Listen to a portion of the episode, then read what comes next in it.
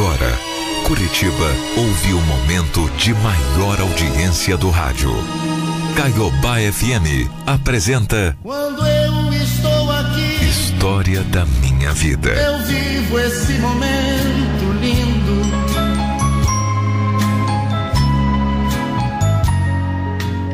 Olá, o meu nome é Gilda.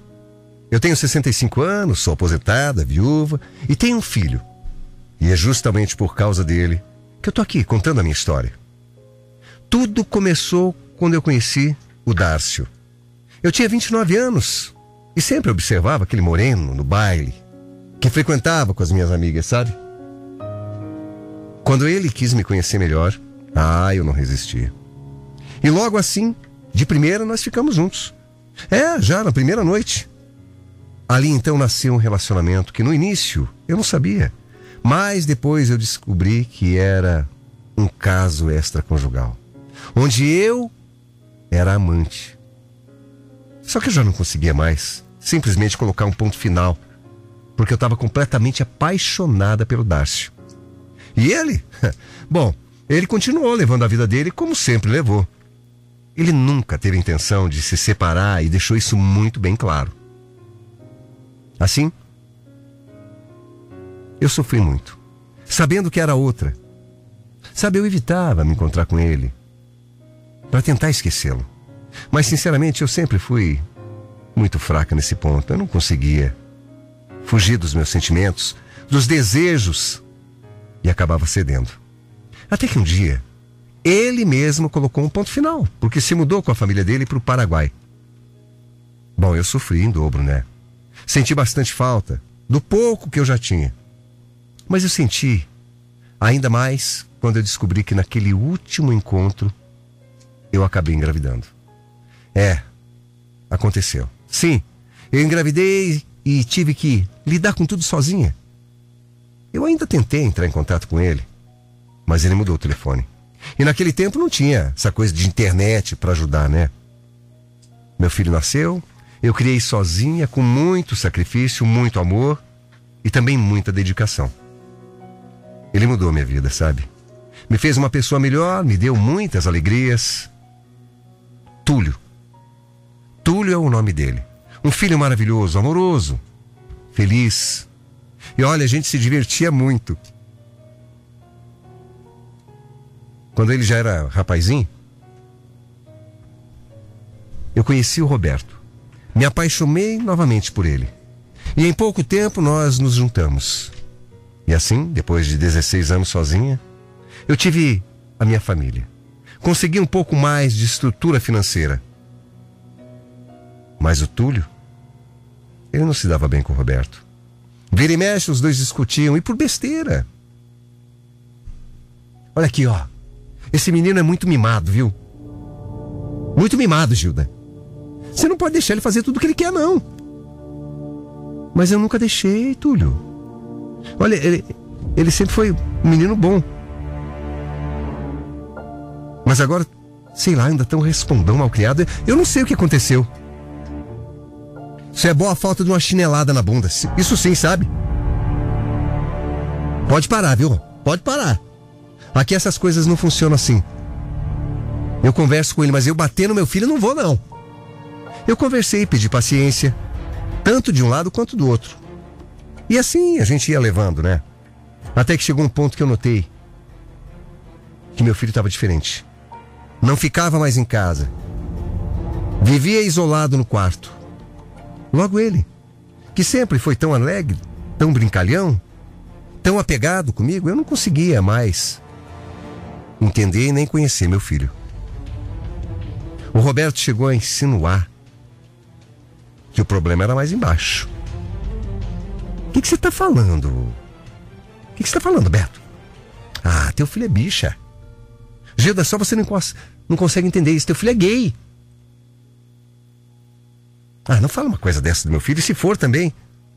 Só você que não vê, viu, mulher? Todo mundo comenta. Para com isso. Para com isso? Você que não enxerga. Teu filho, olha, desculpa, mas teu filho é um desgosto. No fundo, No fundo eu sabia que aquilo era verdade.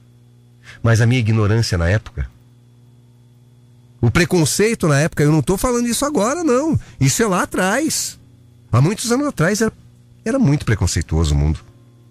Mas eu sabia que era verdade. Só que eu não conseguia aceitar. Sabe? Eu tinha tido uma criação diferente e muito menos conseguia entender uma coisa daquela na época. Eu pensava: onde foi que eu errei, meu Deus? Se ele tivesse tido um pai, pensava eu, um pai presente, talvez. Talvez nós não estaríamos nessa situação. E para piorar tudo, quanto mais o Túlio se mostrava, mais ele se machucava. Mais ele me envergonhava também. Na verdade, a minha vergonha maior hoje é contar o que eu estou contando isso na rádio. Porque eu era preconceituosa, eu não entendia. Mas eu preciso desabafar. Preciso.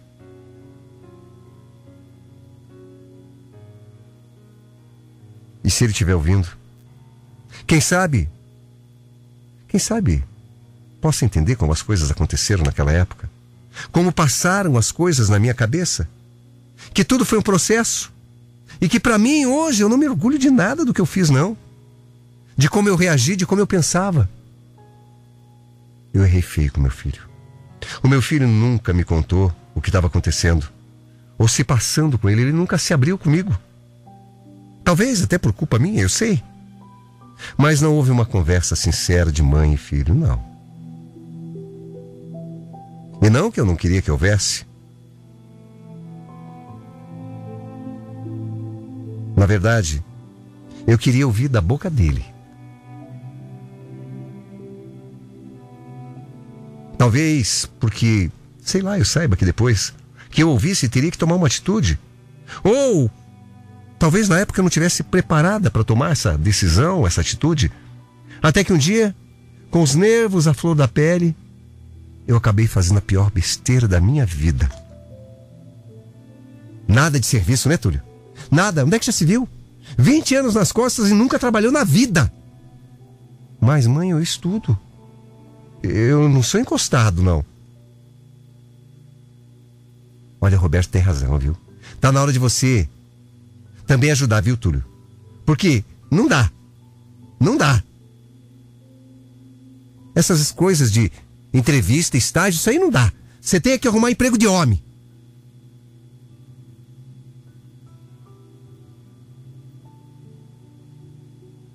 Aí o Roberto entrou na conversa. Claro que não dá. Nem vai dar toda afeminadinha desse jeito aí. Ninguém vai colocar um gay para trabalhar.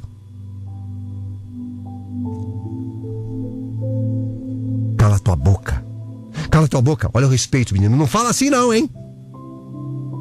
Mãe, a senhora tá sempre do lado dele. Você nunca vai me defender, né? Como uma mãe.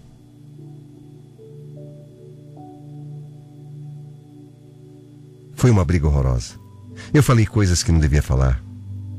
Entre o Túlio e o Roberto também houve uma troca de ofensas. Meu filho acabou indo para cima dele, levou um soco, enfim. E naquela mesma noite, meu filho foi embora de casa. Voltou no dia seguinte, enquanto eu estava trabalhando, pegou todas as roupas dele e foi morar na casa de favor de um amigo dele. É. Sabe, eu devia ter ido atrás.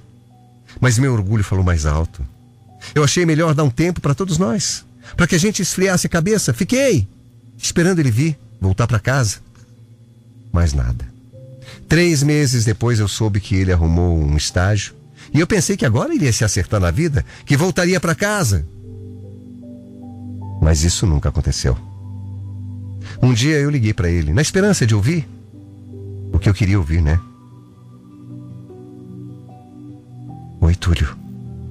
Oi, meu filho. Eu acho que está na hora de você voltar para casa, da gente conversar. A senhora vai me aceitar do jeito que eu sou, mãe? O Roberto vai me respeitar? Meu filho, isso ainda não passou, sabe? Isso? Isso não vai passar, mãe. Eu sou gay, sim. Sou homossexual, sim. É isso que eu sou. A senhora e ele, querendo ou não, é isso que eu sou.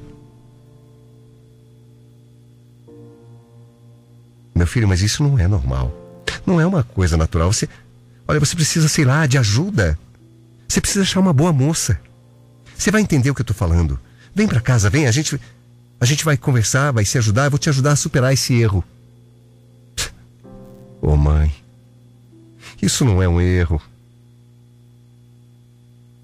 Mas tudo bem. Eu. Eu não vou voltar, não, viu? Eu espero que um dia a senhora me aceite do jeito que eu sou. E desligou o telefone. Eu tentei, eu juro que eu tentei. Mas na época eu não conseguia. Eu não conseguia entender, para mim era difícil. Eu não tinha compreensão do jeito que eu tenho hoje. Eu era pobre de espírito. Eu tinha certeza, a única certeza que eu tinha é que aquilo era uma fase e que ia passar. Que Túlio voltaria a ser um rapaz normal, na minha cabeça. Olha que absurdo. A ignorância da gente faz a gente ter atitudes que hoje eu sei eram absurdamente insustentáveis, ridículas, totalmente preconceituosas. Eu demorei muito para compreender. Eu demorei muito para aprender. Eu demorei muito para aceitar. E nesse tempo todo eu não consegui trazer meu filho de volta. A cada ano fica mais difícil uma reconciliação, principalmente porque o Roberto não fazia questão nenhuma, né? Jogava contra o tempo. Dizia que eu que errei como mãe. Mas que mãe que não erra? Quem é que não erra? 15 anos se passaram desde que meu filho foi embora de casa. Muita coisa mudou nessa vida, no mundo, no meu coração, nos meus conceitos, no meu entendimento. Eu sinto, sinto muito por nunca ter tido mesmo entendimento que eu tenho hoje, meu filho. Sim, nós nos falamos, mas é sempre com muita tristeza, com muita mágoa e nenhuma trégua. Eu já pedi perdão. Já disse que eu aprendi. Ele disse que me perdoou também, mas eu sinto que não. Sinto que não. Ai, meu Deus. Como eu queria voltar atrás, sabe, filho? E dizer para você que eu te aceito sim do jeito que você é. Porque independente de qualquer escolha, você se tornou um homem maravilhoso. Tem um ótimo emprego, tem tua casa, tuas coisas, teu carro. Tem tua vida. Eu queria só ser mais próxima de você. Gostaria tanto que você me perdoasse. E eu queria te deixar aqui só um recado, filho. A mãe não vai durar muito tempo aqui mais. Eu ando muito doente e o médico me deu pouco tempo de vida. E eu queria passar esse pouco tempo que resta do teu lado. Tentando recuperar o irrecuperável. Tentando te dar o colo que eu não te dei. O amor que faltou. E a compreensão que era necessária. Por isso, se você puder e der tempo, me perdoa. E volta para os braços dessa mãe que errou, mas que nunca deixou de te amar. Meu filho, meu amor, meu orgulho.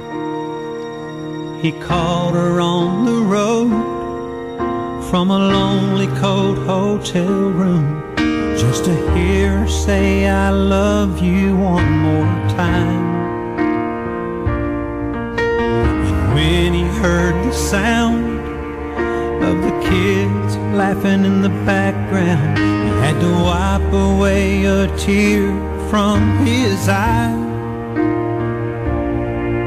A little voice came on the phone. He said, Daddy, when you come home, he said the first thing that came to his mind, I'm